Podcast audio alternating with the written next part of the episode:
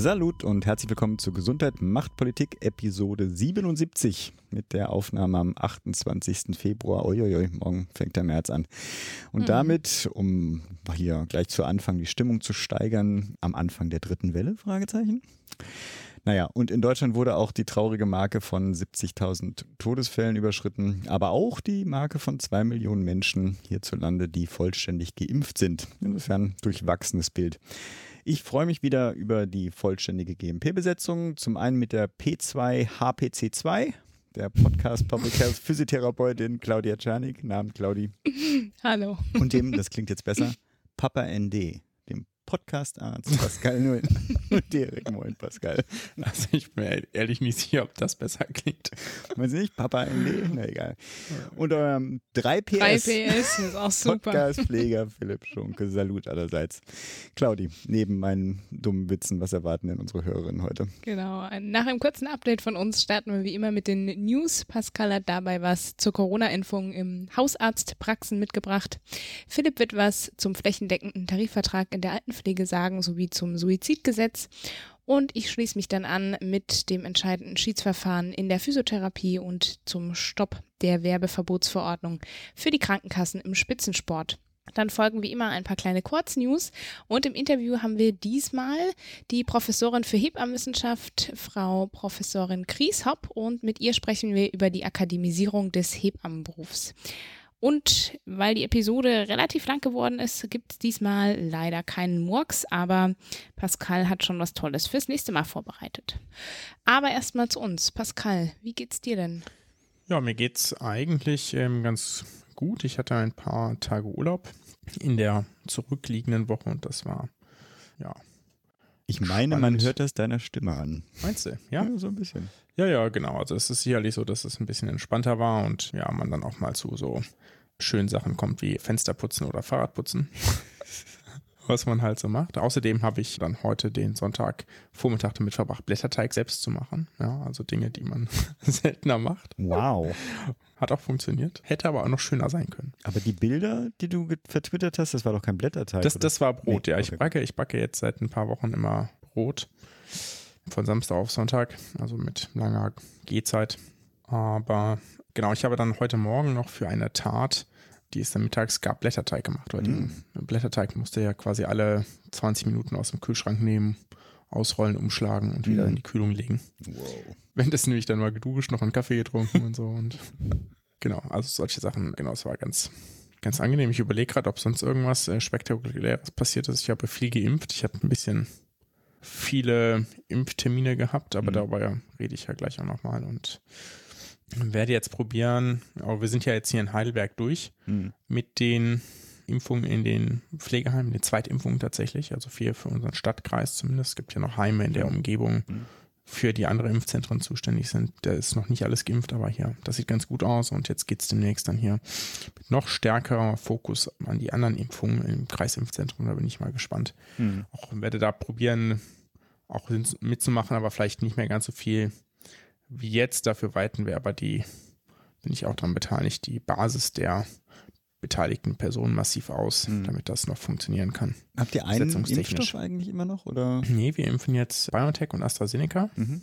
Hatten die ersten zwei Tage so 60 Prozent äh, Terminannahme. Mhm. AstraZeneca, das wird jetzt aber sicherlich mehr werden, wenn jetzt mehr Personen mhm. kommen dürfen. Das sind jetzt alle vergeben, die Termine. Also wir haben auch gesagt, das liegt bei uns sicherlich daran, das einfach in der, wird jetzt hier ein bisschen zu weit, ne? Mhm. aber sozusagen die zu sagen, in der Prio 1, ja, sollen sich noch alle impfen lassen, die unter 65 sind. Das ist ja, kann ja nur medizinisches Personal sein, mhm. weil über 80-Jährige sind nicht über, unter 65, ja, so. Und von diesem Personal, was unter 65 ist, die noch keine Impfung gehabt haben, das waren einfach nicht mehr so viele. Es gibt natürlich äh, Bundesländer, die haben das vielleicht ein bisschen bisschen anders geplant, ja, und haben die haben vielleicht erst die ganzen Älteren und Pflegeheime geimpft, aber es gab auch Bundesländer, die waren relativ frei dabei zu sagen, hier die eine der ersten Lieferungen gehen in die ganzen Krankenhäuser und dann war dann ein Großteil geimpft, da blieb dann jetzt nicht mehr so viel Prio 1 übrig, mhm. ja. Deswegen denke ich, werden die erst jetzt in der kommenden Woche ausgeschöpft, die ganzen AstraZeneca-Termine. Aber da auch dann ordentlich, also wir impfen, glaube ich, Montag, Dienstag jeweils 500 Personen damit. Wow. Also steigt jetzt hm. hart an, die Impfung. Sehr schön. Also nicht für die Arbeitenden unbedingt, aber sozusagen als Entwicklung ist das Bin jetzt sehr gespannt. schön. Genau. Bin gespannt, genau. Und bei dir so, Claudia? Ja, bei mir ist es tatsächlich gerade ein Mix aus Vorfreude und Anspannung auf den bald nahenden Kongress Armut und Gesundheit, für den ich ja sozusagen seit Mitte Januar auch mit als Programmkoordinatorin tätig bin.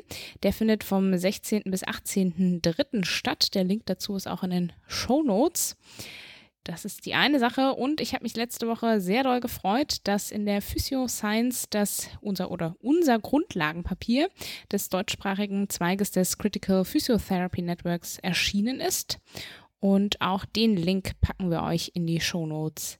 Ja, ansonsten krebel ich hier so rum und sitze meine Corona-Zeit ab.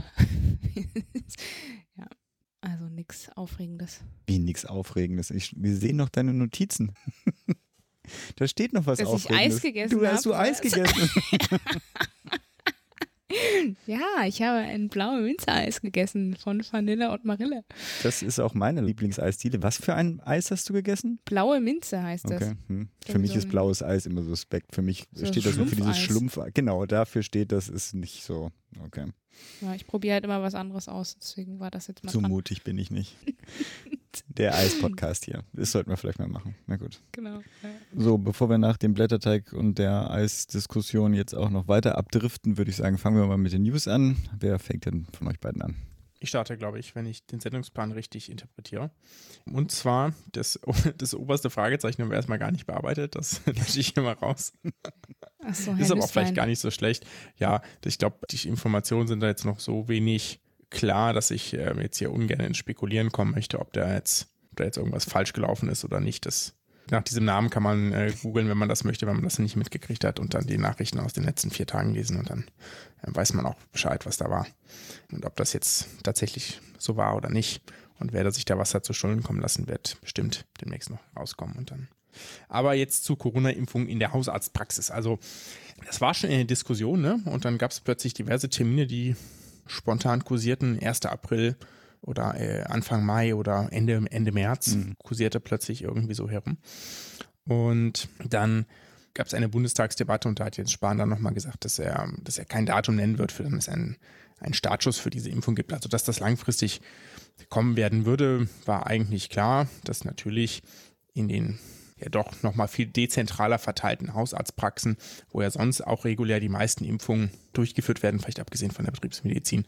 Ähm, da werden sicherlich auch einige Impfungen durchgeführt, aber ansonsten werden da die meisten Impfungen durchgeführt ähm, dass die natürlich eine Struktur haben, die Impfung gut ermöglicht und auch darin geübt sind, einen guten Teil ihres Patientenstammes regulär zu impfen, dürfte klar sein und dass das deshalb sinnvoll ist, die irgendwann mit einzubeziehen in eine solche große Impfkampagne, ist sicherlich total logisch und zielführend.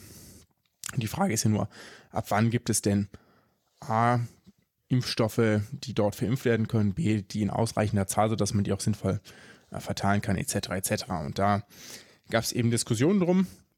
Und Jens Schwan hat jetzt da mal eine Zahl genannt, sagte so, diesen Switch in die Hausarztpraxen äh, könne man erst dann vollziehen, wenn es so drei bis fünf Millionen Impfdosen pro Woche gäbe. Warum das diese Zahl ist, kann ich jetzt spontan nicht sagen. Das ist auf jeden Fall die Zahl, die er genannt hat. Ähm, Das kann damit daran liegen, dass dann sich nicht einzelne Regionen bevorteilt fühlen, dass dann parallel noch die Impfzentren laufen können, etc. etc. Da gibt es verschiedene Beweggründe, warum das so sein kann. Es ist auf jeden Fall so, dass von hausärztlicher Interessensvertretung und auch Interessenvertretung niedergelassenen Ärzte das jetzt viele einfordern, sagen, gerade wo jetzt auch Impfstoffe wie zum Beispiel AstraZeneca verfügbar sind, die sich ohne Probleme in einem normalen Kühlschrank lagern lassen, aber auch mit den nachträglichen Sicherheitsanalysen zu BioNTech Pfizer, dass der auch bei höheren Temperaturen als minus 70 Grad länger haltbar ist und sicher verimpft werden kann, ist eigentlich klar, dass das jetzt nicht mehr alles in diese super Tiefkühlschränke muss und dann quasi langsam aufgetaut wird, sondern dass es da auch eine andere Möglichkeit gibt und dementsprechend auch dezentraler verimpft werden könnte. Die Kassenärztliche Bundesvereinigung hat beispielsweise von ihrem Zentralinstitut für die kassenärztliche Versorgung berechnen lassen, dass man ganz theoretisch bis Mitte Juli allen Erwachsenen in Deutschland eine Erstimpfung anbieten könnte, wenn man die jetzt ab sofort mit einbezieht. Das ist natürlich klingt natürlich politisch total verlockend, ne? Also mhm. deswegen ist das jetzt auch politisch so eine Diskussion, weil natürlich alle Angst haben, dass sie gerade dabei sind, die Impfkampagne zu, mhm. ja, zu versemmeln. Ja, ich wollte jetzt hier kein schlimmeres Wort benutzen. Und das ja, sie wird ja auch bereits von einigen Bürgerinnen und Bürgern sicherlich so wahrgenommen oder so gesehen. Jetzt gibt es ja diese Diskussion, dass so viel Impfstoff herumliegt, etc. etc. Und deswegen ist sowas natürlich politisch total praktisch, ja, und wirkt so wie ein Ausweg aus der aktuellen Bredouille. Jetzt muss man aber sagen, dass die quasi sich überlegt haben, naja, die Tageskapazität der Impfzentren liegt zu derzeit bei rund 340.000 Dosen, also insgesamt, nicht pro Impfzentrum logischerweise. Mhm. Und dass man diese bestimmt auf 550.000 steigern könnte, also Tag mhm. pro Tag, verimpfte Dosen pro Tag. Ich glaube, der bisherige Höchststand waren so roundabout 170.000 oder so. Und trotzdem könnte man ja aber das Kapazitätspotenzial, so haben sie es genannt, mhm von mehr als einer Million Impfungen pro Tag in den Vertragsarztpraxen zusätzlich nutzen. Ja, jetzt muss man sich ein bisschen anschauen, wie die das denn gerechnet haben. Ne? Also das ist ja nochmal mehr als das Doppelte oder nochmal mhm. das Doppelte. Aber vielleicht muss man vorher noch erstmal wissen, ist das denn überhaupt notwendig? Ja, bislang hatten wir 7,5 Millionen gelieferte Dosen. Jetzt theoretisch müsste am Wochenende ein bisschen was dazugekommen sein. Dann müssten wir jetzt so um die 9 Millionen gelieferte Dosen haben. Offizielle Zahlen gibt es dazu noch nicht. Das waren nur die vorhergesagten. Impflieferungen. Hm. Theoretisch müssten wir, wenn alle Zusagen eingehalten werden, bis Ende März weitere 17 Millionen Impfdosen erhalten und dann im gesamten Quartal 2 nochmal 63 Millionen Impfdosen und gegebenenfalls, wenn Johnson Johnson zugelassen wird in der EU, dann nochmal 10 Millionen. Mhm. Also das nimmt jetzt wirklich rapide zu an Impfdosen. Da kann es natürlich irgendwann sinnvoll sein, sozusagen auszuweiten, ja. Und dann haben die, die haben dazu auch einen ganz netten Simulator gebaut, den kann man eröffnen, wir hauen den in die Show Notes. Da kann man ganz schön rumspielen. Also aktuell gehen die da von ihren Berechnungen von 2,3 Millionen Impfungen pro Woche aus. Mhm. Und damit, dann sieht man auch weiter unten, wie sieht das denn aus, wann ist dann welche Risikogruppe dran? Damit wäre eine Erstimpfung nicht mehr für alle dieses Jahr möglich aber Prio 2 bis 18.04., Prio 3 dann bis zum Beispiel 16.05. Ja. Das ZI rechnet jetzt mit 50.000 Praxen, die sich beteiligen, die 20 Patienten pro Tag an fünf Tagen pro Woche impfen. Ja. Und das ist sozusagen deren Rechnung, kommt damit auf 7,3 Millionen Impfungen pro Woche. Und dann ist die Prio 2, wenn es jetzt quasi sofort losgeht, bis mhm. irgendwie Mitte März durch, Prio 3 dann bis Ende April und alle anderen dann eben bis Ende Juli mit der Erstimpfung jeweils. Aber man kann natürlich auch, wenn man jetzt die Parameter da so ein bisschen verändert und sagt, naja, die meisten Praxen haben ja Mittwoch und Freitag eher kürzere Tage, ja, und machen da vielleicht eher keine Impfungen, machen mhm. dann also, vielleicht reicht am Anfang auch der Impfstoff, der sozusagen da zentral verteilt werden muss, gar nicht aus und die kriegen vielleicht erstmal nur drei Vials geliefert von AstraZeneca zum Beispiel und impfen dann 30 Leute in der Woche, also 10 Patienten pro Tag an drei Tagen pro Woche. Dann kommt man beispielsweise nur auf insgesamt 3,7 Millionen Impfungen pro Woche. Mhm. Und dann kriegt man auch noch alle in diesem Jahr geimpft. Aber es ist eben bedeutend langsamer. Ne? Das hängt also sehr davon ab, wie optimistisch man ist, wie stark, wie viele Praxen denn mhm. sich daran beteiligen und wie die denn dabei vorgehen. Ne? So. Mhm. Also klar, wenn man es jetzt schafft, alle zu motivieren für so eine, ich sag mal, nationale Kraftanstrengung, ja, so wie das jetzt ja in Israel äh, wirkte, dann kann das vielleicht klappen. Ansonsten Vielleicht aber auch nicht. Und da ähm, kann ich über das, das Mobilisierungspotenzial kann ich tatsächlich nicht einschätzen.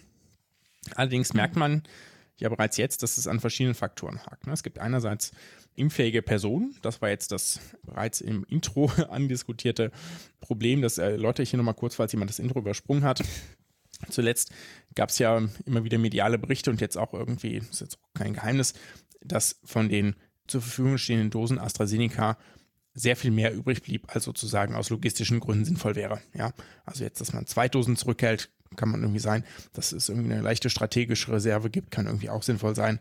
Aber es blieb irgendwie sehr viel mehr übrig. Und das war aus verschiedenen Recherchen, auch aus meiner Ansicht primär so, weil das Personal, das medizinische Personal, was ich hätte in Prio 1 impfen lassen können, unter 65 Jahre, bereits weitgehend geimpft war und der Rest vielleicht gar nicht geimpft werden will oder zumindest nicht mit diesem Impfstoff geimpft werden will. Da gibt es hm. ja verschiedene Motivationen. Ja. Dass das nicht sinnvoll ist, hatten wir hier, glaube ich, schon mal, aber nur so weit. Und das ändert sich ja jetzt gerade, zumindest in Baden-Württemberg impfen wir ab kommender Woche auch die gesamte Prio 2 ab Montag ist das sozusagen der Fall. Ja, da gibt es dann also, geht sehr viel weiter. Dementsprechend sind auch alle Termine jetzt vergeben für Montag, Dienstag.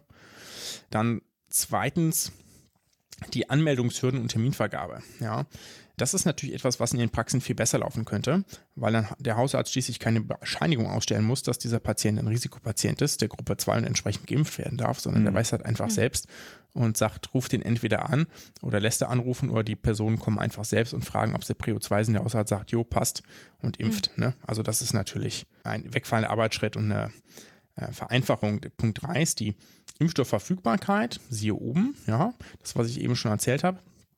Und Punkt 4 dürfte aber vermutlich noch schwieriger werden und weiterhin Probleme bereiten, die Logistik. Ja, das scheint offenbar ja schwierig genug zu sein, von einer zentralen Stelle oder vielleicht auch mehreren zentralen Stellen, wo der Impfstoff ankommt, dann zunächst alle 16 Bundesländer zu beliefern und dann schließlich die 433 Impfzentren. Ja. Hm. Ich weiß, von dem BioNTech-Pfizer-Impfstoff, wenn der montags geliefert wird, dann kommt der donnerstags im Impfzentrum an und wird dann ab Samstag verimpft. Ne? Also das ist so ein da gehen schon fünf Tage ins Land. Ja? Und mhm. alle denken natürlich, der ist ab Montag da, aber der ist mhm. nicht mhm. ab Montag da, sondern der ist eben vier, fünf Tage später da. Und wenn jetzt sozusagen die Massen da enorm steigern, dann müssen wir uns, ja, dann müssen wir uns auch einfach in der Organisation der Logistik äh, mhm. nochmal viel steigern. Ich bin da jetzt überhaupt gar kein Logistik, Logistiker und kein Logistikprofi. Ich gehe davon aus, dass die Personen, die da arbeiten, schon auch alles tun, um das optimal umzusetzen. Aber da darf es eben auch nicht haken. Ja? Und wenn man jetzt, jetzt überlegt, man möchte da 50.000 Arztpraxen dran anbinden, mhm.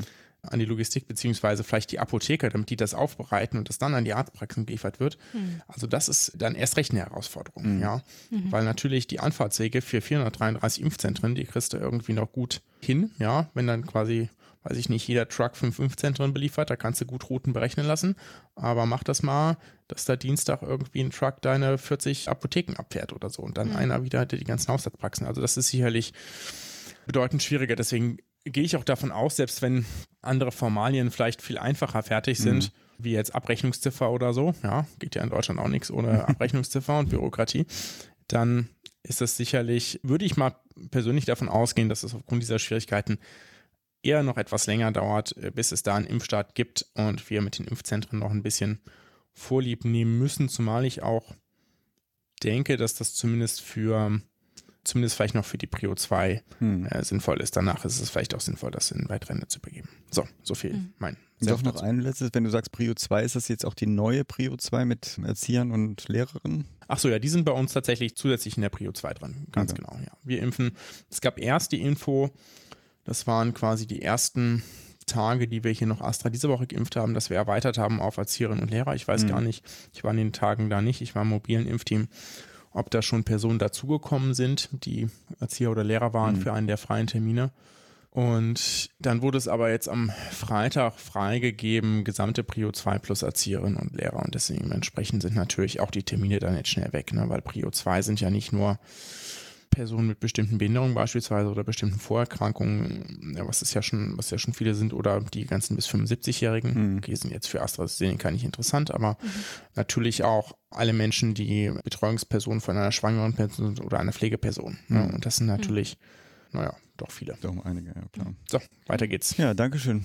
Ja, jedes Mal, wenn ein Pflegethema in den News erscheint, kriege ich das hier aufgedrückt.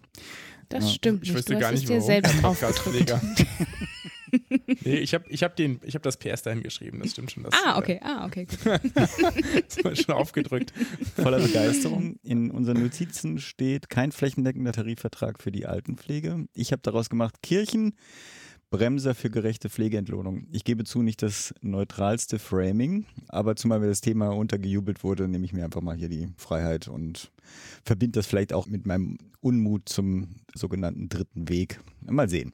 Worum geht es überhaupt? 2018, wir gehen wieder ein paar Jährchen zurück. Da, wenn sich noch der ein oder andere erinnert, Jens Spahn, Franziska Giffey und Hubertus Heil haben da mit 50 Institutionen aus dem Gesundheitswesen ein Bündnis geschlossen. Also in dem Bündnis waren dann Krankenkassen, Wohlfahrtsverbände, Gewerkschaften, Arbeitgeberverbände, Pflegerat, Pflegekammern. Ich nehme mir fast an, dass die Kirchen äh, bzw. die kirchlichen Wohlfahrtsverbände damit auch drin sind und sie formulierten gemeinsam Ziele, um endlich mit der, wie soll ich sagen, Aufwertung der Pflege ernst zu machen. Dem einen oder anderen ist es noch bekannt als konzertierte Aktion Pflege. Mhm. Hatten wir bestimmt auch in den, in den Episoden mal besprochen. Ich muss mal gucken. Vielleicht suche ich es raus. Falls ja, dann kommt da natürlich ein Link in die Show Notes. Die meisten wollte ich sagen, Quatsch, das stimmt nicht. Viele Aktionen zielten auf eine bessere Vergütung, um den Beruf auch attraktiver zu machen. Mhm. Da kann ich den Seitenhieb auf meine Kollegin auch nicht verkneifen, weil diese ganzen politischen Krücken bräuchte es ja gar nicht, wenn die Pflege sich besser organisieren würde in Pflegekammern und Gewerkschaften. So, Seitenhieb Ende. Also, nun will das Bundes- oder das Bundesarbeitsministerium will eigentlich schon seit Jahren einen bundesweit einheitlichen Mindestlohn für alle Pflegekräfte schaffen. Also einheitlich für private, kirchliche, kommunale, freigemeinnützige mhm. Träger. Nun weiß man ja, dass der Staat in Anführungsstrichen für Tarifverträge ja gar nicht zuständig ist, weil ja mhm. ne, Tarifautonomie mhm. und so. Weil, und das, das ist der zweite Seitenhieb, naja, Pflege das ja augenscheinlich nicht hinkriegt, ja, sollte also jetzt Abhilfe geschaffen werden und zwar über den Umweg eines Tarifvertrags via Rechtsordnung, der dann auf die gesamte mhm. Branche ausgedehnt und für allgemeinverbindlich erklärt werden sollte. Das Konjunktiv ist hier wichtig für die juristisch Gebildeten unter uns, zu denen ich definitiv nicht gehöre. Das ist Paragraph 7a des Arbeitnehmerentsendegesetzes. Und zwar begründet sollte das werden dann mit dem öffentlichen Interesse daran, dass der Beruf mhm. attraktiver wird. Also, wo waren wir? Waren wir bei der CAP.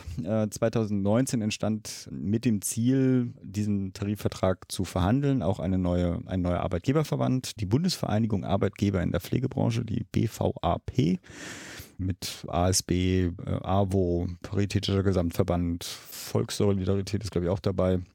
Und die hat dann mit Verdi zusammen bis ähm, jetzt diesen Monat, also jetzt gerade noch diesen Monat, einen Pilotvertrag verabschiedet. In der BIFAB sind aber nicht alle drin, ne? Nee, nee, das da sind nicht alle. Da sind Kirchen, genau, da sind sie nicht drin. Aber trotz alledem wurde er jahrelang verhandelt und alle wussten ja auch wie und so. Aber auf jeden Fall, mhm. zumindest bei mir kam kein keine News äh, und vor allem mhm. auch keine ablehnende Haltung, zumindest in der Zeit von den Kirchen. Äh, zumindest hatte ich auch so ein bisschen aus der Presse so vernommen, dass alle so ein bisschen überrascht waren, weil kurz vor dem Termin zur finalen Verabschiedung meldete sich die Arbeitgeberseite des katholischen Wohlfahrtsverbandes. Also auch da Hinweis, auch die Arbeitgeberseite mit der mhm. Aussage im Sinne von nö, weil ist so naja, nicht ganz so kurz war es. Sie waren der Meinung, dass der Tarifvertrag in die Strukturen des Tarifgefüges der Caritas eingreifen würde und jetzt wird es ein bisschen konkreter, die Befürchtung bestand, dass die in den kirchlichen Institutionen, die zahlen ja häufig höhere Tarife, dass die dann nicht mehr übernommen werden würden. So mhm. die Befürchtung. Ich zitiere mal einen Vertreter der Mitarbeiterinnenseite der Caritas, und zwar den Thomas Rühl aus der Pflege Online, habe ich dieses Zitat. Der Sprecher der Mitarbeiterseite warf der Caritas eine Verweigerungshaltung vor und beschuldigte die Dienstgeber mangelnder Solidarität. Ein allgemeinverbindlicher Tarif Altenpflege hätte für Tausende zumeist bei privaten Anbietern beschäftigte Menschen ein Ende von Dumpinglöhnen bedeutet, erklärte Rühl. Dabei werbe die Caritas derzeit auch noch mit einer Kampagne für eine Aufwertung sozialer Berufe und Gesundheitsberufe. Ruf und Glaubwürdigkeit der Caritas seien massiv beschädigt. Und ich finde, recht hat er. Naja, es geht ja noch ein bisschen weiter, weil für Freitag, also Caritas hat sich quasi zurückgezogen und am mhm. Freitag wurde dann auch die Entscheidung der zweiten kirchlichen Institution erwartet.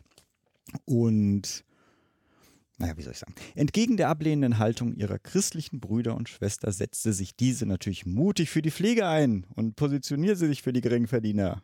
Nein, hätte ich gerne gelesen, aber Pustekuchen. Die Headline stattdessen war, Diakonie verzichtet auf einen Beschluss zum Altenpflegetarifvertrag. Ganz banal, mit der Begründung, naja, wenn die Caritas schon nicht dabei ist, wird es sowieso keine Ausbreitung mhm. auf die Branche geben. Mhm. Brauchen wir uns ja auch nicht zu positionieren. Ich finde es ein bisschen mutlos muss ich sagen. Mhm. Also man hätte sich mhm. dann trotzdem, also ich denke, die waren wahrscheinlich ganz dankbar, so ist meine äh, Unterstellung jetzt, die waren wahrscheinlich ganz dankbar, dass sie, dass sie das nicht machen mussten und die Caritas zuvor kam. Ist jetzt eine Unterstellung, kann ja sein.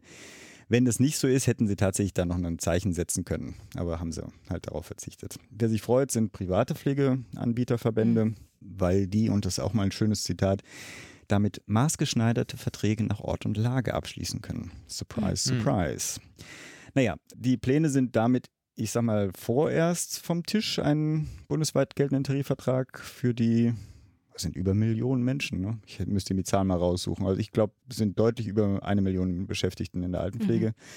Die sind gescheitert. Wenig überraschend war natürlich auch der Arbeitsminister Heil not amused über die Ablehnung. Aber mhm. ein kleiner weiterer Hebel wird jetzt erwartet, um die Einkommen der Branche äh, aufzubessern. Und der ist in der, also geht über die Pflegemindestlohnkommission. Die gibt es ja vorher schon. Die gibt es ja schon länger, sowieso. Ne? Die gab es sowieso schon. Das geht über das Pflegelöhneverbesserungsgesetz, noch so ein langes Wort. Mhm. Das ist wohl explizit vorgesehen, falls es zu keinem flächendeckenden Tariflohn kommt, dass das als Alternative mhm. steht. Also es bleibt spannend kann es nicht oft genug sagen, obwohl das nicht ganz hier reinpasst, aber trotzdem der dritte Weg. Äh, wenn ich schon was zur Pflege mal wieder sage und die Kirchen da mit reinkommen als Thema, dann sage ich einfach jetzt hier auch nochmal der dritte Weg mit diesen eingeschränkten Arbeitnehmerrechten. Und insbesondere mit dem fehlenden Streikrecht gehört einfach aus der deutschen Bildfläche raus. Zum Thema habe ich ein paar Links in den Shownotes natürlich. Darin aber auch eine deutlich neutralere Version dieser Zusammenfassung. Und zwar in dem Podcast Das war der Tag vom Deutschlandfunk. Mhm. Äh, mhm. Nicht wundern, dass der Titel das ist, glaube ich, irgendwie sowas, was ist los bei der AfD? Also, und das mhm. sind auch so drei Viertel des, der Episode geht um die zu erwartende Politik und der zu erwartende Wahlkampf der AfD, was ja auch spannend ist. Im hinteren Bereich muss man ein bisschen suchen, weil die Öffentlichen haben die Kapitelmarken noch nicht für sich erkannt. Gibt es aber, finde ich, ein ganz nettes Gespräch oder ein ganz aufschlussreiches Gespräch, was das halt, wie gesagt, ein bisschen neutraler zusammenfasst, wenn man das in meiner Polemik zu einseitig findet. Genau. Hm. Aus. Claudi, mach du mal weiter.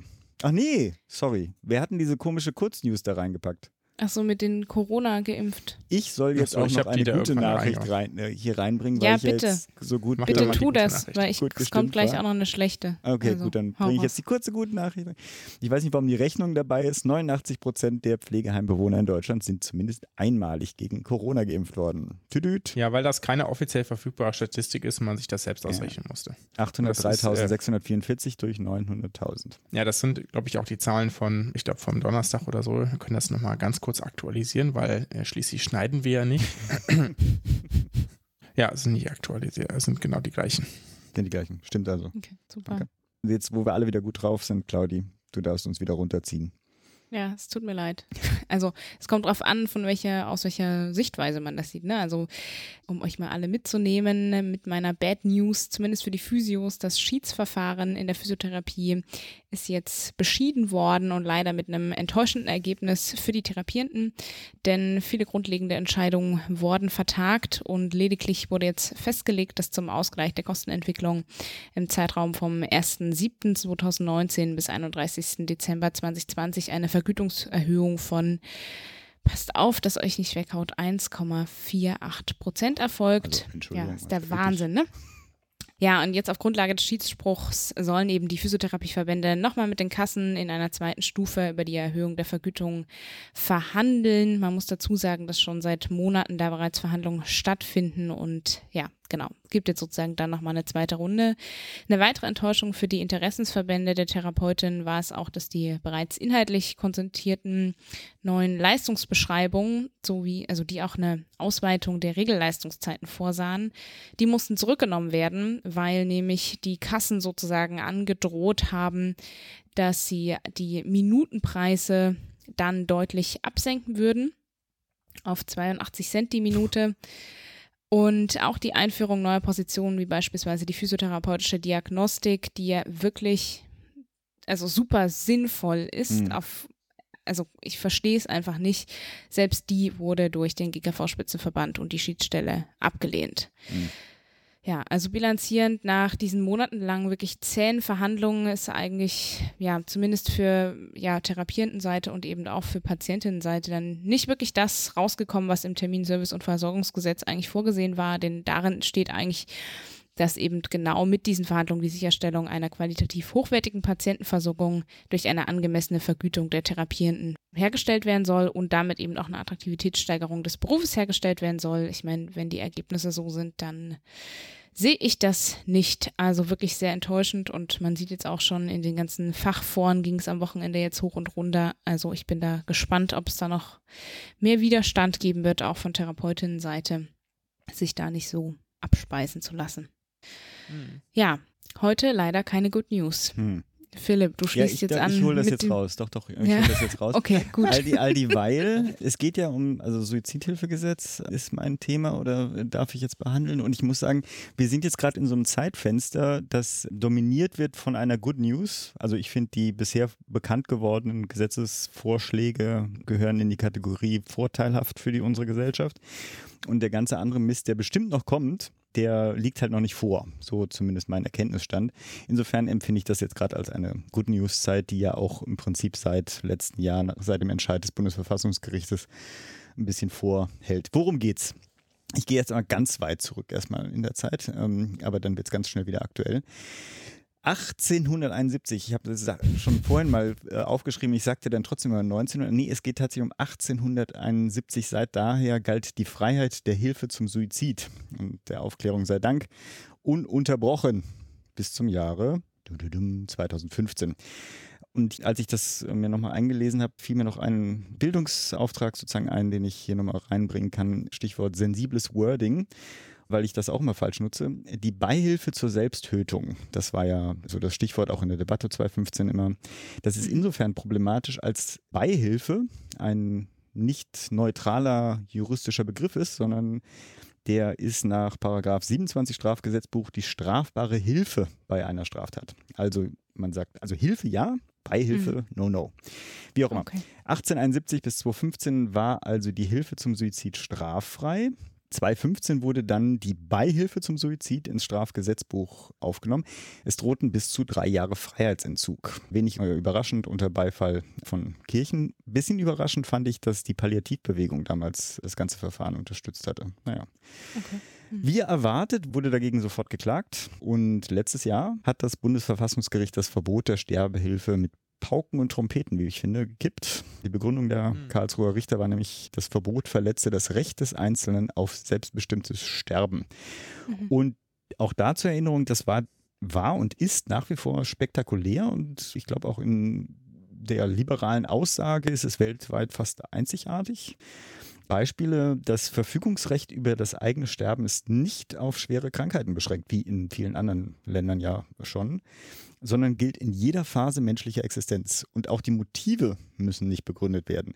Mhm. Also jeder darf selbst entscheiden, was für ihn ein ausreichendes Motiv dafür ist, diesen Weg zu bestreiten. Also mhm. will heißen, es geht nicht nur um Schwerkranke, sondern auch Lebensüberdruss, Trauer, Angst vor Armut, äh, Altruismus, wenn man seinen Angehörigen nicht zur Last fallen möchte. Alles stellt laut Bundesverfassungsgericht legitime Motive dar und entziehen sich einer moralischen Bewertung. Was das BVG dem Gesetzgeber einräumt, ist etwa zur Klärung von Entscheidungsfähigkeit, Aufklärung etc. einen prozessualen Rahmen aufzubauen. Und genau darum, jetzt sind wir wieder zurück bei der aktuellen Lage, darum dreht sich jetzt diese News. Also es wird natürlich erwartet, dass die üblichen Verdächtigen, äh, Kirchen von Spahn wird es erwartet, Beihilfe zu einem neuen 2017er geben wollen. Viel spannender finde ich aber die vorgelegten ersten konkreten Vorschläge. Insbesondere, was ich als interessantesten Vorschlag sehe, den Gesetzesentwurf von den Abgeordneten Katrin Helling-Pla, Karl Lauterbach, Petra Sitte, Sven Schulz und Otto Fricke. Habe ich auch in den Shownotes verlinkt. Da ist auch verlinkt der Vorschlag von den beiden grünen MDBs, Renate Künast und Katja Keul, wenn ich mich richtig entsinne. Beide Vorschläge regeln das nicht im Strafgesetzbuch. Mhm. Helling Plasch schlägt zum Beispiel ein Sondergesetz vor, und zwar zur Wahrung und Durchsetzung des Selbstbestimmungsrechts am Lebensende, das Suizidhilfegesetz. Das Gesetz soll, also sieht staatliche Beratungsstellen vor, die ständig und unentgeltlich zugänglich sein sollen. Also es soll jetzt nicht irgendwie ein Obolus dafür äh, notwendig sein, um sich da beraten mhm. zu lassen. Und bei beiden sind diese Beratungsstellen dann aber auch Voraussetzung dafür, dass auch ein Arzt Arzneimittel zum Zweck der Selbsttötung verschreiben darf. Ich finde es eine total spannende Zeit. Ich würde denken, wir versuchen auch nochmal die Katrin Helling-Pla auch in den, in den Podcast zu holen, damit sie das auch nochmal erläutern äh, kann. Ich bin mir, weiß nicht, wie, du das einschätzt, Pascal, ob das im Wahlkampf angesprochen werden wird, weil es ja sozusagen schon die Hoffnung von vielen besteht, dass es noch in dieser Legislaturperiode eingebracht werden könnte. Ich bin mir nicht ganz mhm. sicher, ob die Parteien das teilweise auch vermeiden wollen. Ich bin mal gespannt. Also ich glaube nicht, dass das ein Wahlkampfthema ist, ja. Also entweder wird es jetzt eingebracht und es gibt noch eine Diskussion und Verabschiedung. Mhm. Ja, ansonsten gilt das Diskontinuitätsprinzip und alles ist auf Null gesetzt. Ja. Müssen wir die Katrin Henning-Pla fragen, weil bin ich gespannt, was sie, äh, wie sie das einschätzt, ob sie da, ähm, wie die Rückmeldungen im Bundestag sind. Ich finde es aber auch spannend, was jetzt bei den Ärztinnen passiert, also vielmehr beim Ärztinnentag, Bundesärztinnentag weil da sich ja auch einiges ändern. Ärztinnentag. Habe ich jetzt mal draus gemacht. Ich finde, man ist. Ja, das heißt einfach nur Ärztetag, ist gar kein Bundes davor. Wäre trotzdem der Ärztinnentag, oder nicht? Wenn ja, wenn kommt. sich die alten Herren mal dafür entscheiden, dann vielleicht ja. weil einige Kammern stellen sich da massiv dagegen.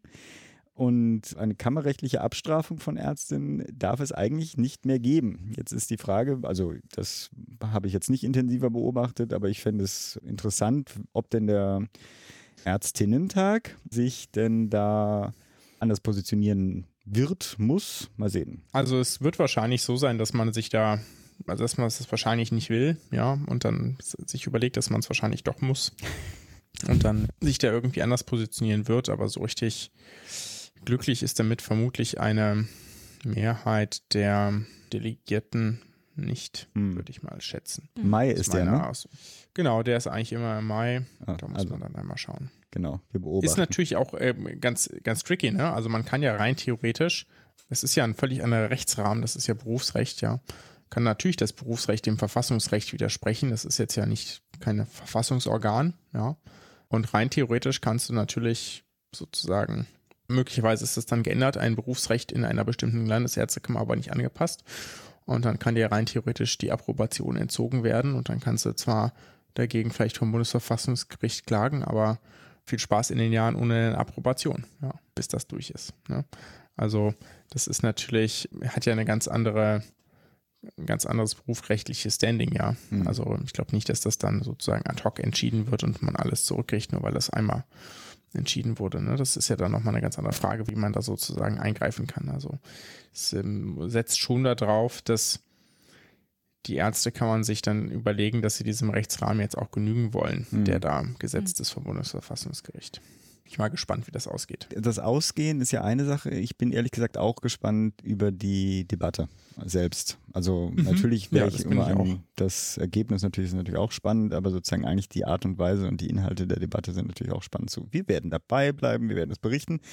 Für Berlin ein kleiner Exkurs zum Schluss, die auch meine ehrenamtlichen Aktivitäten äh, touchieren versuchen gerade ein paar säkulare und humanistische Sozialdemokraten das Thema zu pushen. Und zwar wird diskutiert, also sollte es zu keiner Entscheidung vor der Bundestagswahl kommen, zumindest ein Modellprojekt in Berlin zu realisieren, was ja auch bei der Palliativversorgung damals auch schon mhm. geschehen ist. Also mal sehen, was daraus wird. Ich hoffe, dass da es weiter vorangeht. Links alle möglichen sind in den Shownotes auch zu dem Gesetzesentwurf, der sich lohnt, finde ich, und auch für einen Nicht-Touristen gut verständlich ist. Und wie gesagt, ich denke, wir versuchen mal die Katrin Helling-Pla hier reinzukriegen. Das war doch eine positive Nachricht, oder? Mhm. Claudi, was hast du denn jetzt für ein Thema und fördert das unser, äh, unseren Ich wollte gerade sagen, wir können es auch rausnehmen. Also das ist jetzt nicht der Knaller. Also. So. Das ist eher, Super, das ist eine gute Einführung.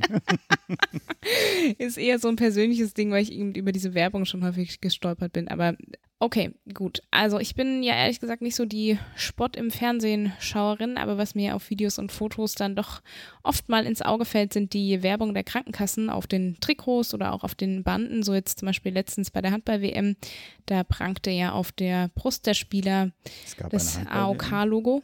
Hm? genau, es war Handball-WM. Entschuldigung, Entschuldigung, ich unterbreche die nie nochmal. genau. Aber auf jeden Fall wurde dann im Dezember 2020 ein Referentenentwurf und zwar zur Krankenkassenwerbemaßnahmenverordnung geschrieben und darin sollte eine bundeseinheitliche verbindliche Grundlage für Werbemaßnahmen der Krankenkassen geschaffen werden. Eine Grundlage war zum Beispiel eine Analyse des Bundesamtes für soziale Sicherung, wie viel Geld äh, der Versicherten ja letztlich, denn es ist ja Krankenkassengeld, jedes Jahr für Werbung im Sport und vor allem auch im Spitzensport ausgegeben wird. Es sind Millionenbeträge, so viel schon mal vorneweg.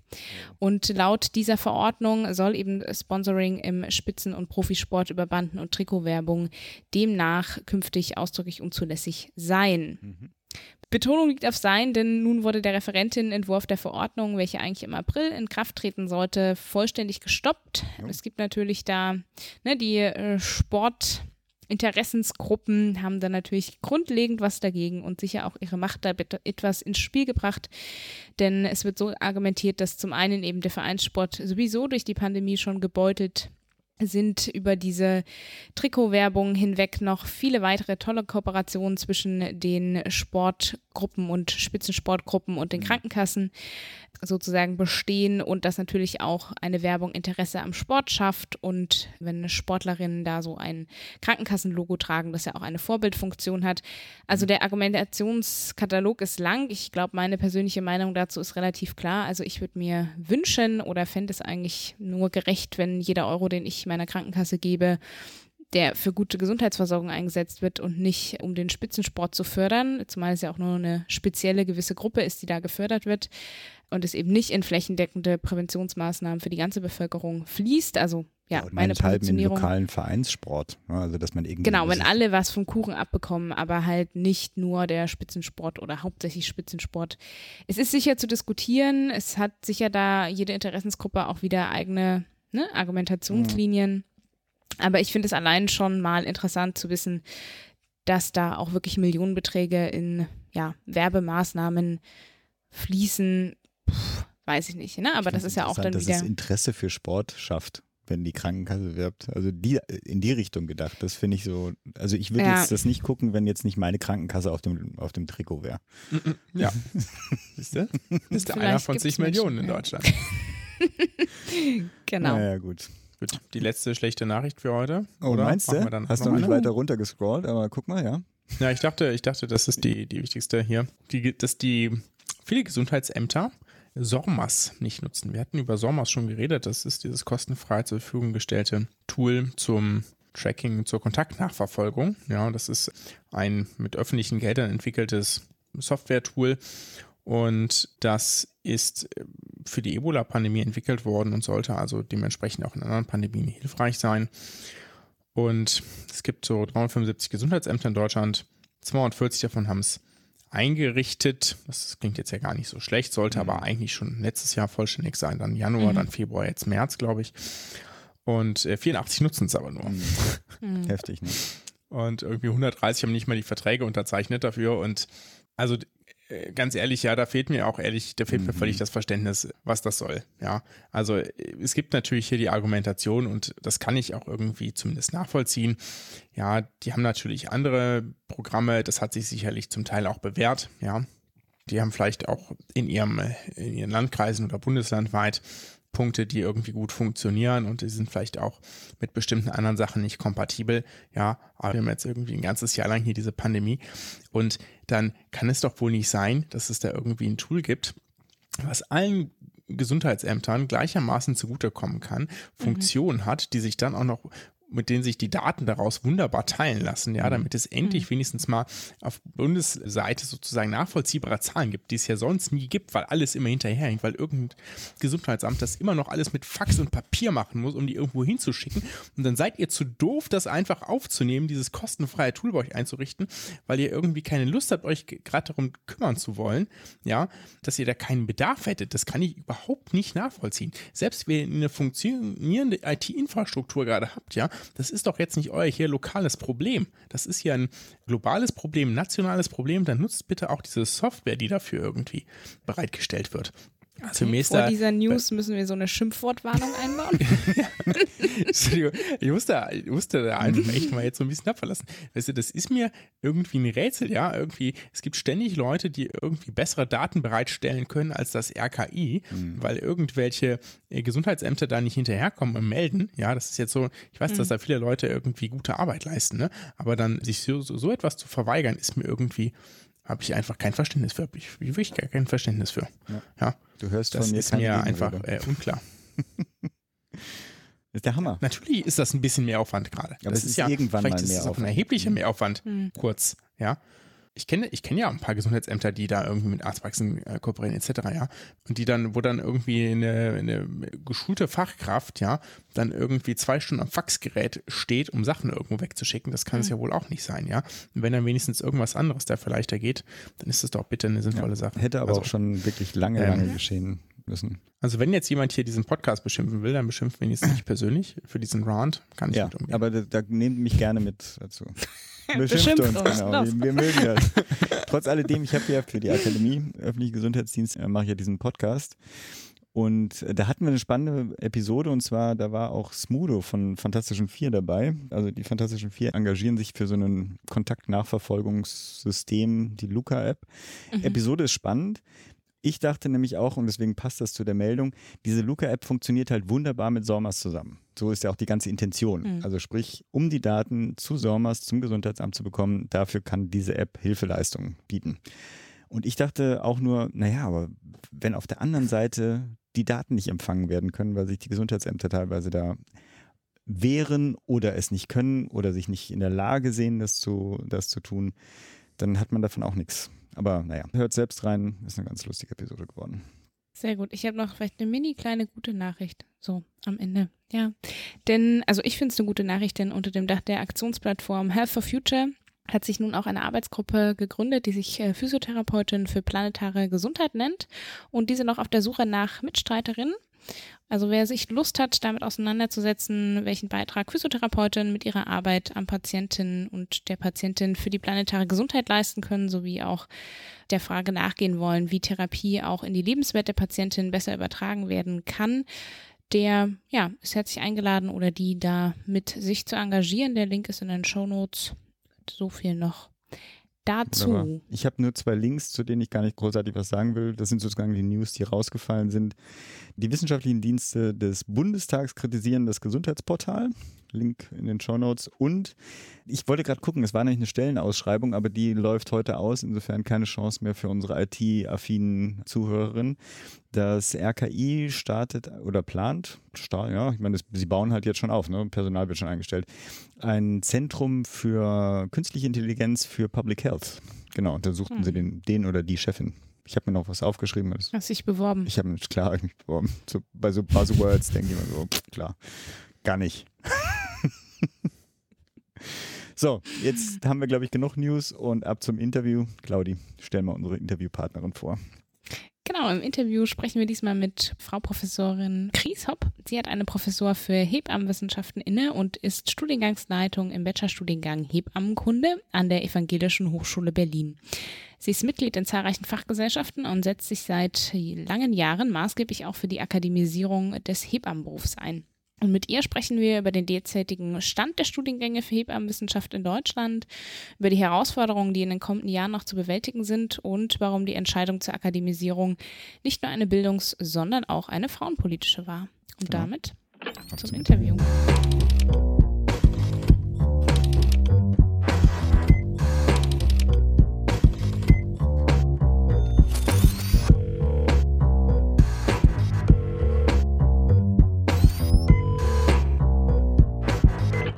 Frau Professor Grieshopp, durch EU-Vorgaben ist nun auch in Deutschland ein Studium der Bildungsweg zur Hebamme bzw. zum Entbindungspfleger. Was ist denn da der Unterschied zur klassischen Ausbildung?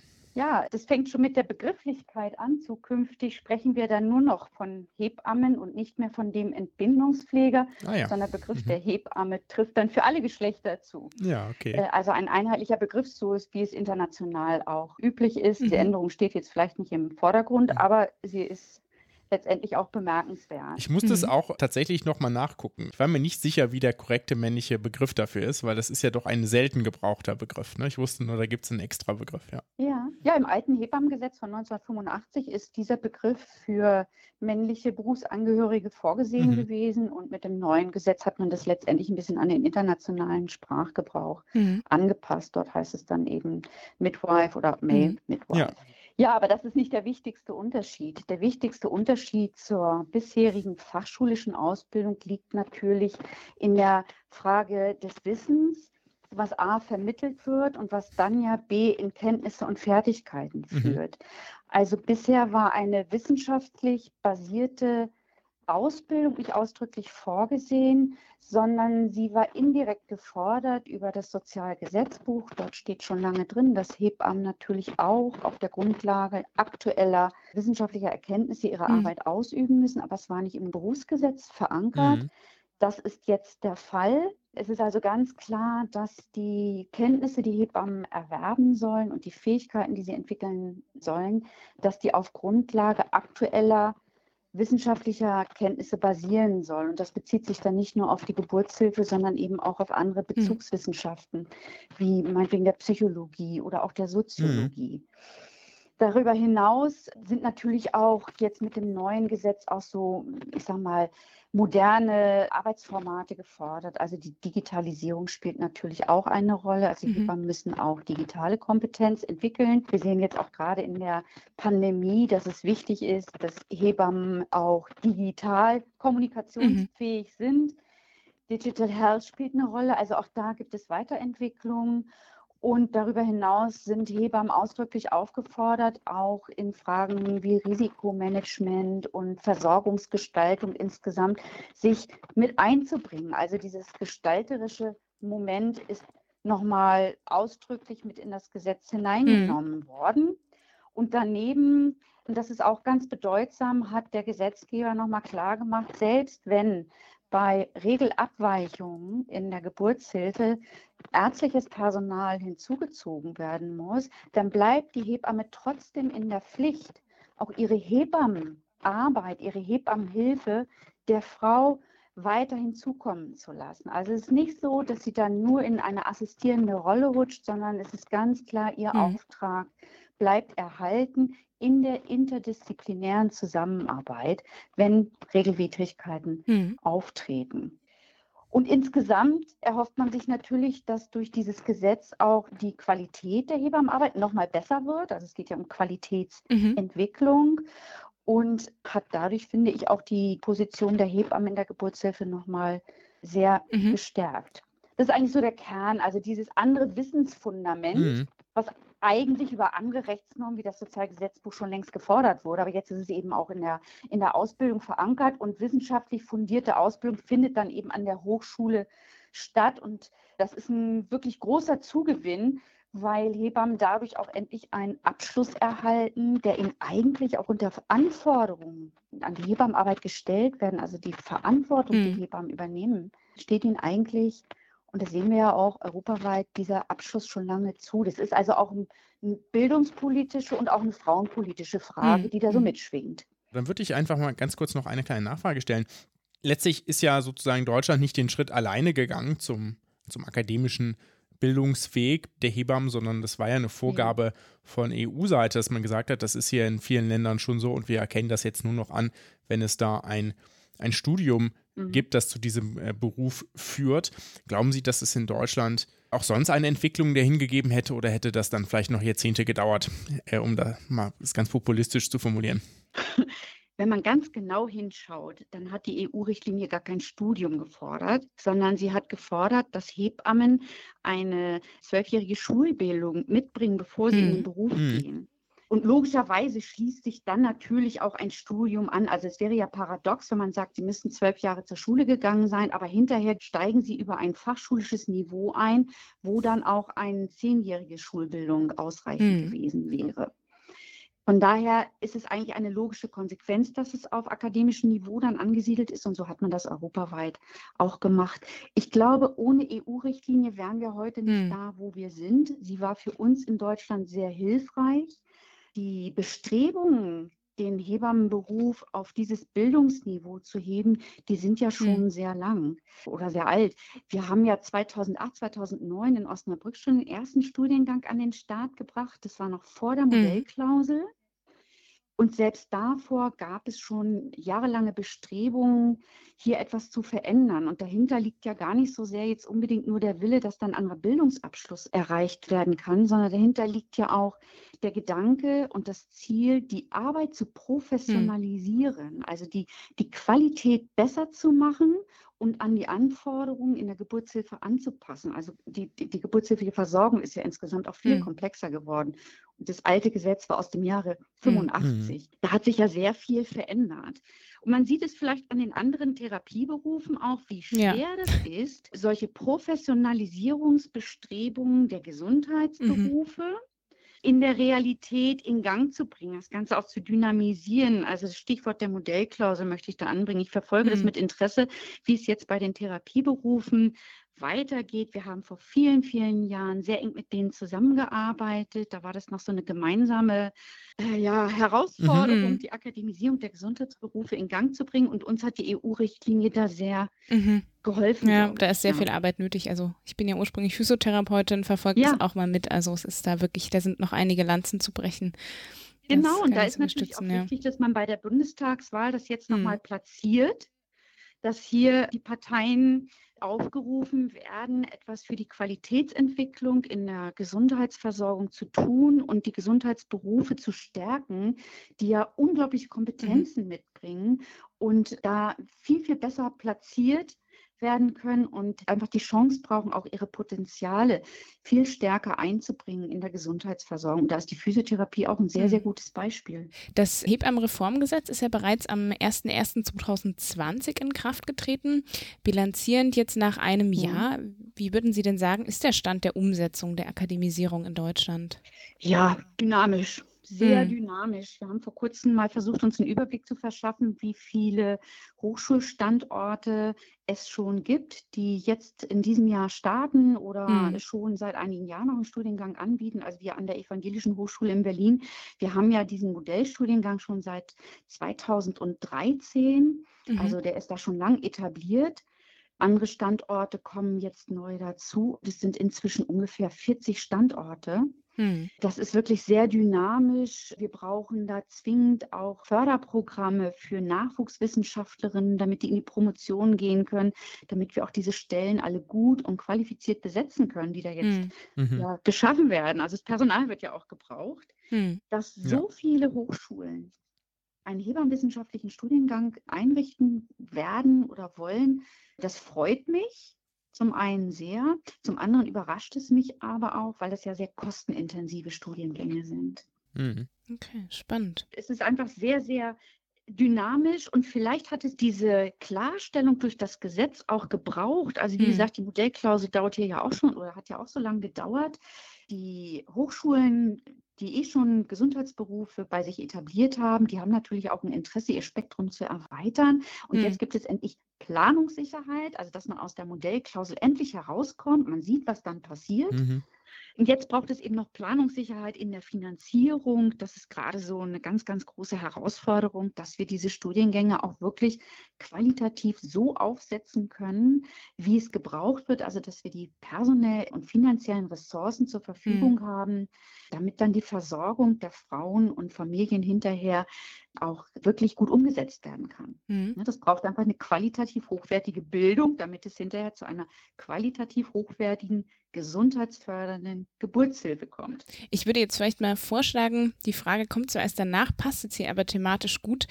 Ein Ziel des Hebammenreformgesetzes war es ja auch, den Beruf für Schulabgängerinnen attraktiver mhm. zu machen. Ja. Sie haben ja auch gerade berichtet sozusagen, dass es jetzt anscheinend viele Studiengänge gibt, die am Entstehen sind.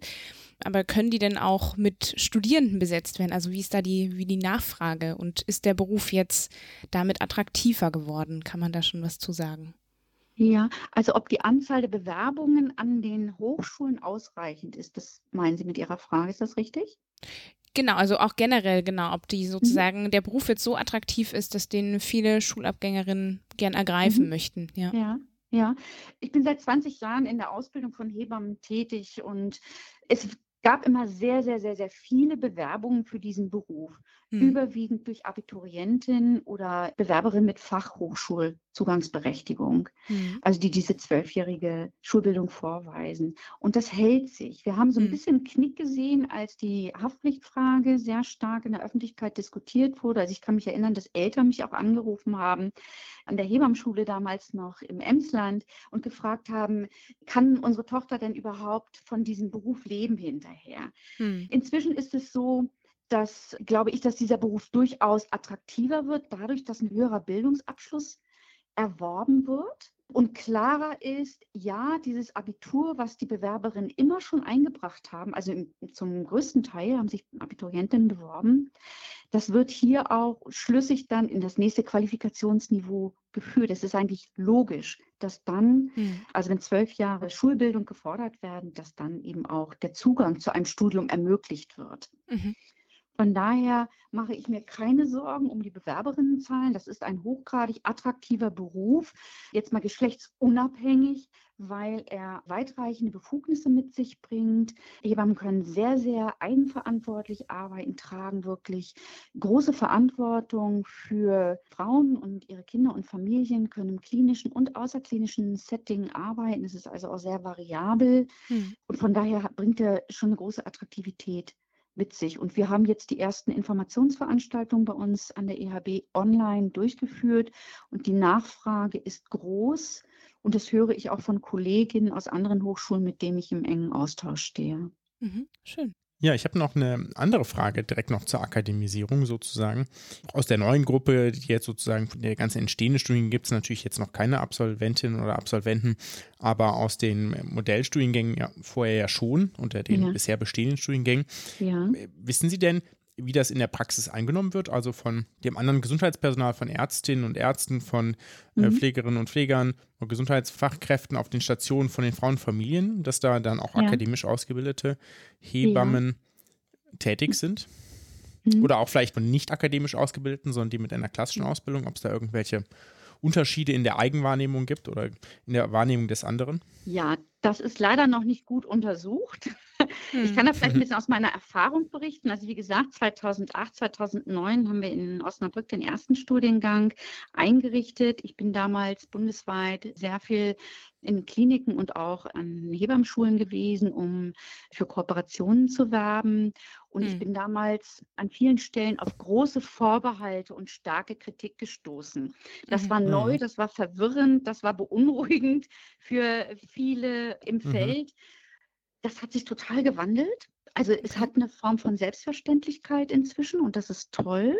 Es mhm. zeigt, dass schon viel Arbeit geleistet wurde und sich schon viel verändert hat, aber gleichwohl ist natürlich auch immer noch viel Unbekanntes da. Und Unbekanntes verursacht immer Verunsicherung und mhm. manchmal vielleicht auch Abwehr.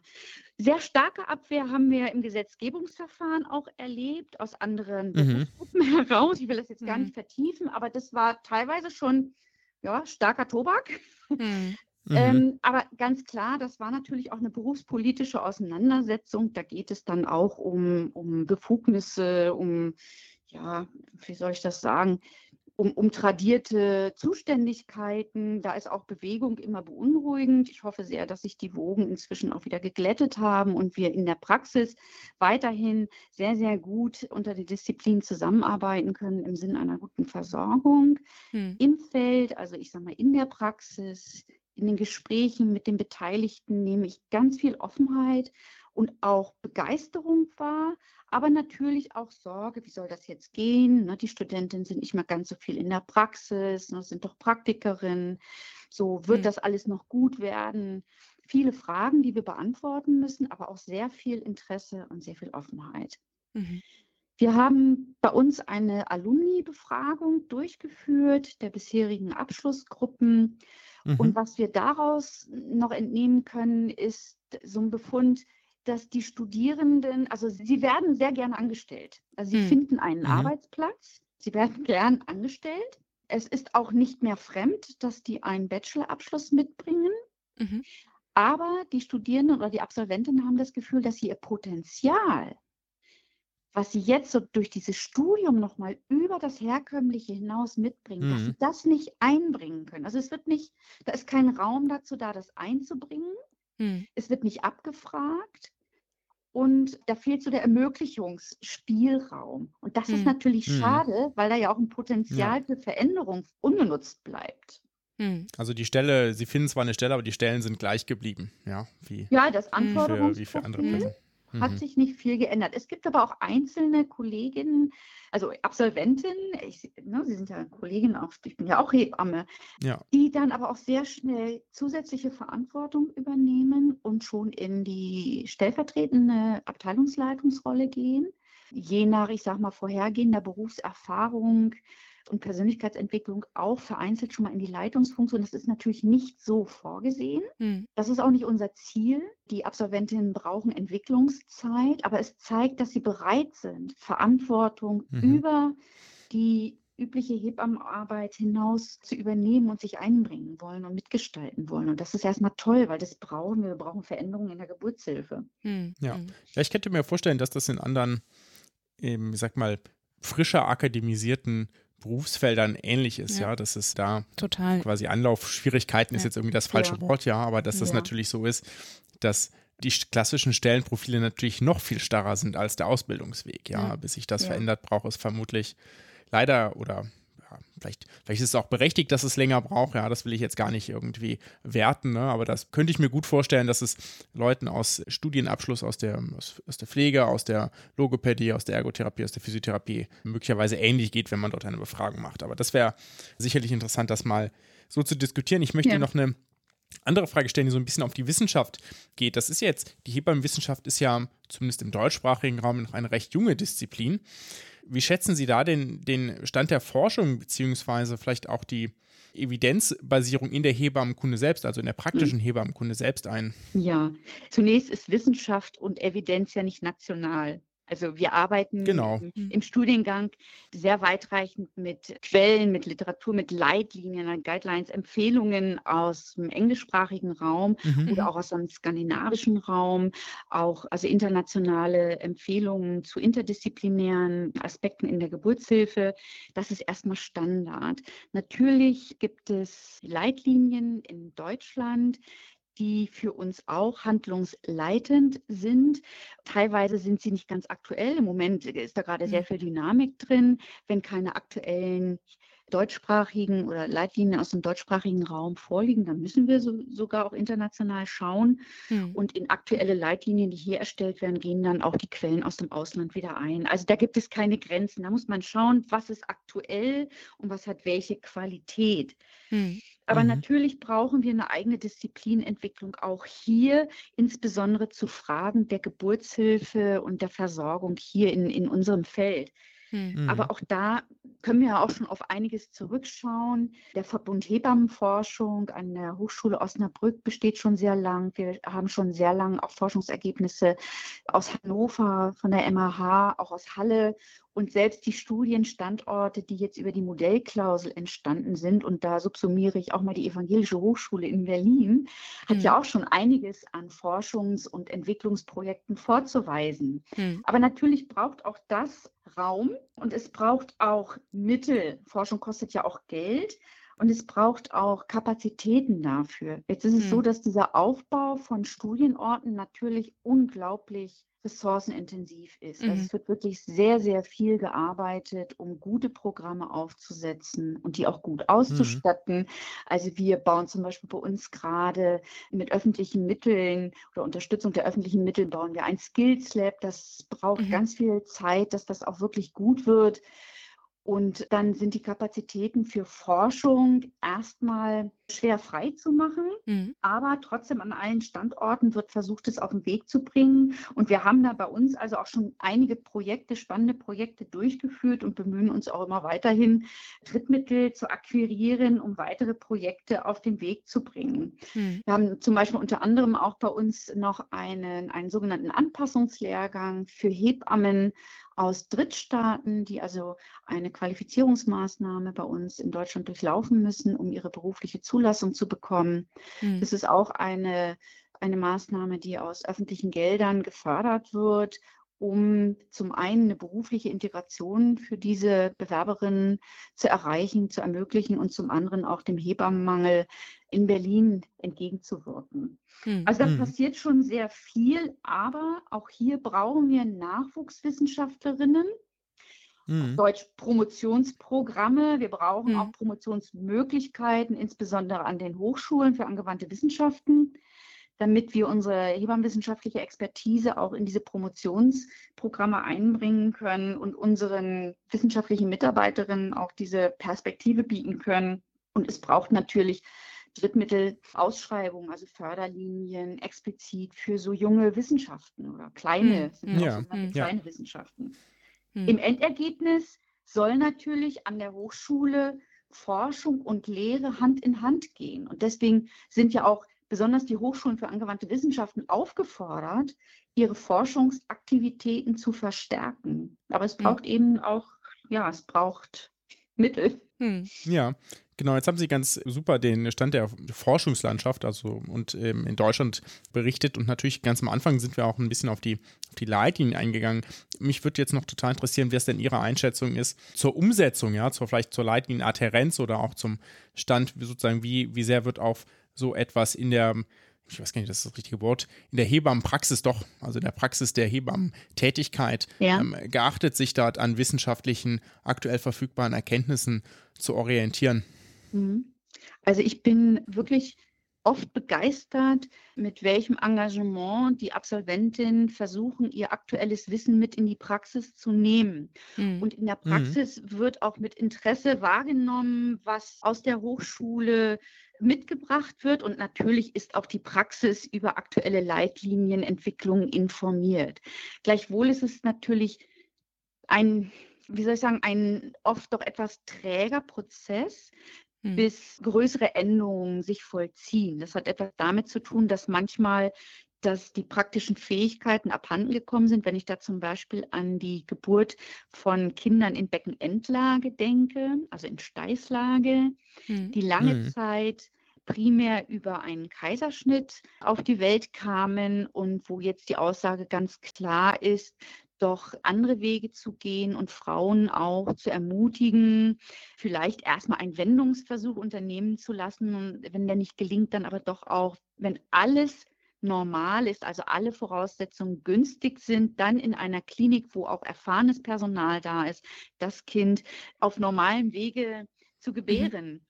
Und das setzt natürlich voraus, dass in den Kliniken auch die Fähigkeiten dazu da sind, dann ein Kind so in Empfang zu nehmen und gegebenenfalls mhm. bei Komplikationen auch richtig zu reagieren. Und wenn das über viele Jahre nicht mhm. trainiert wurde, dann braucht es mhm. erstmal wieder Trainings. Mhm. Für so ja. etwas ist zum Beispiel dann auch ein, ein Skills Lab, also ein Übungskreissaal, sehr hilfreich, um das erstmal in einem geschützten Raum zu üben, mhm. damit dann Patientensicherheit gegeben werden kann. Hm. Ja, danke schön. Sie hatten ja vorhin als eine Herausforderung schon angesprochen, dass sozusagen die Potenziale, die jetzt die Absolvierenden mitbringen, noch nicht voll entfaltet werden können am Arbeitsplatz. Wo sehen Sie denn sonst in den nächsten Jahren noch die größten Herausforderungen für den Berufsstand? Ja, vielleicht muss ich das etwas trennen. Also ich sage es mal erstmal für die Hochschulen. Für die Hochschulen mhm. ist es die größte Herausforderung, jetzt wirklich eine auskömmliche Finanzierung zu bekommen. Diese Studiengänge sind ja personalintensiv, dadurch, dass auch Praxisanleitung geleistet werden muss, Praxisbegleitung, dass also in der Praxis das Lernen qualitativ besser wird, das begleitet wird und zudem in diesen Skills Labs sehr viel geübt und trainiert werden muss in kleinen Gruppen. Das braucht mehr Personal, als wenn ich mit 60 Studierenden eine Vorlesung durchführe. Mhm. Ganz klar. Und das kostet Geld. Und ist natürlich für die Länder jetzt eine große Herausforderung, denn bisher war die Hebammenausbildung über das Krankenhausfinanzierungsgesetz abgesichert. Jetzt fällt die Theorie, also das, was Hochschulisches Leben im Studiengang ist, das fällt jetzt auf die Länder zurück und dafür müssen mhm. Ressourcen zur Verfügung gestellt werden. Das ist eine ganz wichtige Frage im Moment, wo wir in allen Bundesländern mit den Ministerien im Austausch stehen und versuchen deutlich zu machen, was wir unter Qualität im Studium verstehen mhm. und was dafür benötigt wird. Eine zweite Herausforderung ist die Sicherstellung in den außerklinischen Praxiseinsätzen. Also die Studierenden haben ja auch einen außerklinischen Einsatz von 480 mhm. Stunden. Mhm. Bei freiberuflichen Hebammen oder in sogenannten hebammengeleiteten Einrichtungen, also Geburtshäusern, Hebammenpraxen. Und da schließe ich nochmal an die Haftpflichtversicherung an. Wir haben ja gesehen, dass einige Hebammen doch auch ihre Praxen oder auch Geburtshäuser aufgegeben haben, als die Situation so schwierig war. Und es fehlt mhm. uns jetzt so ein bisschen. Das heißt, wir brauchen gute Unterstützung im außerklinischen Bereich, dass die Kolleginnen motiviert sind motiviert sind sie, aber dass sie das umsetzbar sehen, dass sie Wege sehen, und sich da wieder verstärkt engagieren, damit unsere zukünftigen Hebammen auch die Möglichkeit haben, während des Studiums im außerklinischen Bereich Erfahrung zu sammeln und, hm. und da von den Kolleginnen zu lernen. Hm. Für die Studierenden in der Praxis beziehungsweise in der Praxis glaube ich inzwischen, dass es einen guten Übergang gibt zwischen fachschulischem System und hochschulischem Bildungsweg. Ich komme ja, ich habe in der Zeit gelernt, da wurde die Hebammenausbildung gerade von zwei auf drei Jahre verlängert. Hm. Da gab es ähnliche Diskussionen, so wer ist jetzt die bessere oder wer ist nicht die bessere. Das war ruckzuck vorbei. Hm. Alle waren Hebamme, alle haben ihre Arbeit gleichermaßen erfüllt und alle wurden auch gleich vergütet. Und das ist, glaube ich, ein wichtiges Thema. Wir müssen jetzt zusehen, dass die Vergütung der Hebammen, die wirklich so eine unglaubliche Verantwortung für die Gesundheit der Familie, man spricht ja auch so von der Geburtsstunde der Gesundheit der Familie, mhm. also die ja wirklich so eine große Verantwortung tragen, dass da eben auch attraktive Arbeitsplätze geschaffen werden. Ne? Also ich glaube, mhm. das Studium ist attraktiv, aber die Arbeitsplätze, die müssen attraktiver gemacht werden. Dazu gehört auch die Vergütung, damit diese gut qualifizierten Hebammen dann auch im Beruf bleiben. Also mhm. der Verbleib sich verlängert, ja. denn das ja. ist eigentlich im Moment unser größtes Problem. Mhm. Wir, wir sehen, die Hebammen sind motiviert, sie wollen in die Praxis, sie wollen wirklich total gerne arbeiten als Hebamme mit den Frauen, mit den Familien. Sie wollen gesundheitsfördernd tätig sein und sind dann nach einigen Jahren einfach auch erschöpft mhm. und teilweise auch frustriert, dass sie ihre Potenziale, ihre Verantwortung mhm. übernahm, dass sie das da nicht, dass sie ihren Beruf nicht so leben können, nicht so aus, ausüben mhm. können, mhm. wie sie sich das eigentlich vorstellen. Und ich glaube, das wäre gut, wenn wir da gemeinsam mit den Beteiligten, also mit, mit den anderen Berufsgruppen, die vor allen Dingen Mediziner, Medizinerinnen, aber auch den Pflegenden auf den Stationen, und eben den Verantwortlichen, den Entscheidungsträgern in den Kliniken, da stärker nach Gelingensfaktoren schauen. Also wie müssen Arbeitsplätze sein, damit Hebammen bleiben, damit mhm. Kontinuität mhm. in die Teams kommt und eine höhere Zufriedenheit da ist, weil ich glaube, dass sich diese Zufriedenheit auch nochmal, also dass das auch für die Frauen eine förderliche Umgebung ist, in der sie dann gebären können. Hm. Also diese Gesundheitsförderung nicht nur für die Frauen, sondern auch für die Hebammen. Ja, in den Therapieberufen ist das tatsächlich ähnlich. Ne? Da, die ja. haben ja auch große Probleme sozusagen mit dem Verbleib, dass dann man genau. doch beobachten kann, dass viele junge, motivierte Schülerinnen und Schüler oder Studierende dann nach einiger Zeit die Berufe tatsächlich verlassen. Ja. Ja, und dann ist der Return of Investment im Prinzip sehr gering. Ja. Ne? Wenn wir schauen, was kostet uns das Studium und mhm. hinterher verbleiben diese Absolventen nicht in der Praxis, weil die Praxis einfach nicht passend ist zum Berufsbild, dann ist das bedauerlich. Ne? Ja. Also das, mhm. da, da, muss man dran. Ne? Da muss man wirklich dran. Und die Kliniken leiden ja auch darunter, dass es so schwer ist, Hebammen zu halten. Hm. Ja, und ich glaube, da, ja. da, lohnt es wirklich gemeinsam sich hinzusetzen und ganz offen zu schauen, was sind Gelingensfaktoren. Es gibt ja Kliniken, da funktioniert das hervorragend. Ja. Hm. Da hm. vielleicht auch mal genauer hinzuschauen, sich etwas abzuschauen. Was ist es genau, dass Hebammen bleiben? Hm. Denn Hebammen wollen arbeiten, die wollen in die Geburtshilfe. Sie wollen sowohl im klinischen als auch im außerklinischen Bereich mit den Frauen und Familien arbeiten. Hm. Ja, super. Vielen Dank dafür erstmal. Gibt es noch was, was Sie hinzufügen wollen, was Ihnen noch wichtig ist an dieser Stelle? Ja, also so bestimmt so viel? Thema, ne?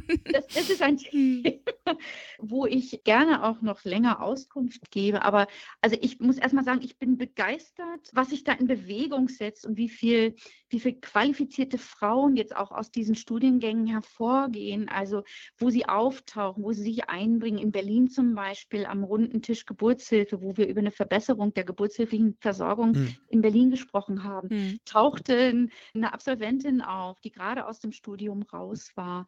Sie tauchen als wissenschaftliche Mitarbeiterin auf, aber sie sind eben ganz engagiert auch in den Kliniken und im außerklinischen Bereich, auch schon mit ersten kleinen Forschungsideen, die sie dann mit ihrer Tätigkeit dort verknüpfen. Hm. Und wenn sich das fortsetzt, also es ist ja wie so ein Schneeball, sie hm. werden mehr und da steckt ganz viel Potenzial drin, auch dann, und das knüpft an Forschung, an Evidenz, an Disziplinentwicklung an, dann wird sich das auch, wird sich diese Landkarte sozusagen auch hier in Deutschland füllen und wir können dann auch international mehr zur hebammenwissenschaftlichen Forschung und dann zur Evidenz in der Versorgung rund um Schwangerschaft, Geburt, Wochenbett, Stillzeit, ersten Lebensjahr beitragen. Hm. Und das hm. ist toll, das ist toll.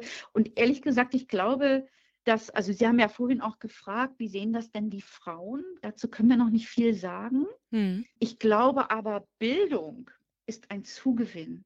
Hm. Wir sprechen hier über mehr Bildung und das kann eigentlich nur förderlich für die Versorgung sein. Also komischerweise macht man sich ja im anderen Bereich keinen Gedanken, ob Bildung, mehr Bildung Mehrwert hat. Mhm. Es gibt Berufsgruppen, ja. das ist selbstverständlich, dass man fünf Jahre studieren muss, bevor man auf die Menschheit losgelassen wird. Mhm. Ja? Bildung, Zugewinn an Bildung kann eigentlich auch nur ein Zugewinn für Frauen und Familien sein. Und darum geht es. Alles, was wir tun, richtet sich ja an der gesundheitlichen Versorgung aus. Ja. Das ist unser Auftrag. Ja, oder sollte sich, mhm. oder sollte sich daran ausrichten. Sollte ja, genau. sich, ja, das ist natürlich jetzt ja idealtypisch gedacht, sollte sich ausrichten. Ja, ja, genau. Genau, ja. ja super. Das ist doch ein gutes Schlusswort, finde ich. Genau. Kurze private Frage einfach aus Interesse. Haben Sie schon männliche Studienabsolventen gehabt? Ich habe auf die Frage gewartet. Also es ist ja, ich muss das mal sagen, es ist ja ganz spannend. Ne? Wir, wir sprechen darüber, dass hier ein Beruf, der so typischerweise von Frauen ausgeübt wird, dass der endlich, endlich auf ein anderes Bildungsniveau gebracht wird. Also das ist so eine frauenpolitische, bildungspolitische Frage. Und ganz oft kommt diese Frage nach den männlichen Absolventinnen ganz vorn. Deswegen erlauben Sie mhm. mir diese Anmerkung am Rande. Wir sind natürlich froh, dass wir hier erstmal frauenpolitisch auch ein Stück weiter sind. Aber natürlich ist dieser Studiengang oder dieses Fach, diese Disziplin auch offen für andere Geschlechter, um es mal so auszudrücken. Die Frage ist, wie attraktiv ist es? Das ist kein super gut bezahlter mhm. Beruf. Mhm. Also da bleiben wir, wir bleiben doch wieder in so Kategorien, was sind mhm. die Merkmale eines typischen Frauenberufes.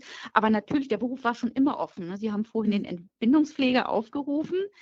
Auch über das Hebammengesetz 1985 war der Beruf für Männer offen. Mhm. Und jetzt haben Sie die Frage aber noch nicht ganz beantwortet. Hatten Sie schon männliche Hebammen? Wir noch nicht, nein. Bei uns noch nicht. Mhm. Aber das ist ja. sicherlich eine Frage der Zeit. Ja, ich meine, also man kann ja jetzt demnächst nicht mehr von männerdominierten Gesundheitswesen sprechen. Ja, die Zeit ist ja eigentlich quasi demnächst äh, vorbei. Ja, wir haben jetzt mhm. ja bei. Ist ja schon lange vorbei. Also Ärz mit Dominanz muss man. Okay, genau. Pascal, ja, dominiert, das ist wieder genau, dominiert vielleicht, was die Zahlen angeht. Ne? Also die absoluten Zahlen sicherlich schon länger von Gesundheitsberufen, weil es sicherlich immer mehr weibliches Pflegepersonal als männliche Ärzte gab, ja, ja. Ähm, das mhm. in den Verhältniszahlen. Aber ja. was die Machtausübung anging, war das ja doch umgekehrt, ja. Oder ja, würde ich jetzt mal so ganz pauschal sagen. Auf. Ja. Genau, ist jetzt genau. Aber dadurch, dass wir jetzt ja über 50 Prozent knapp drüber haben an Frauen, die niederlassen, ja, die jedes Jahr neu dazukommen, gibt es da einen totalen Shift. Ja, wir haben das zum Teil in der Allgemeinmedizin sind wir schon über 50 Prozent. Und mhm. das wird sich, denke ich, auch weiter durchschlagen auf die Führungsposition in der Medizin. Ja, ja. Das wird gar nicht so bleiben. Ja, wobei ich glaube, dass die tradierten Hierarchien dadurch nicht gleich aufgebrochen werden. Da bin ich eher skeptisch, denn Habitus verändert sich auch sehr, sehr träge. Hm. Und die tradierten Hierarchien bewähren sich ja auch unter den Zielstellungen, die dahinter liegen. Also hm. ich glaube, da braucht es noch ein großes Umdenken und da braucht es mehr interdisziplinären Austausch um wirklich die Versorgung der Frauen und Familien in den Fokus zu stellen. Also, dass mhm. man sich von Zuständigkeitsfragen, von Fragen von Delegationen oder Eigenverantwortlichkeit vielleicht ein bisschen mehr löst und mehr in Versorgung und, und Verantwortung für Versorgung mhm. denkt. Also da bin mhm. ich eher, ich würde mal sagen, da bin ich noch abwarten. Verhalten Optimist. Ja, ich ja. würde auch nicht sagen, dass das in zwei Jahren kein Problem mehr ist. Ne? Ja, Aber ja, ähm, man sieht die Tendenz, so, ja.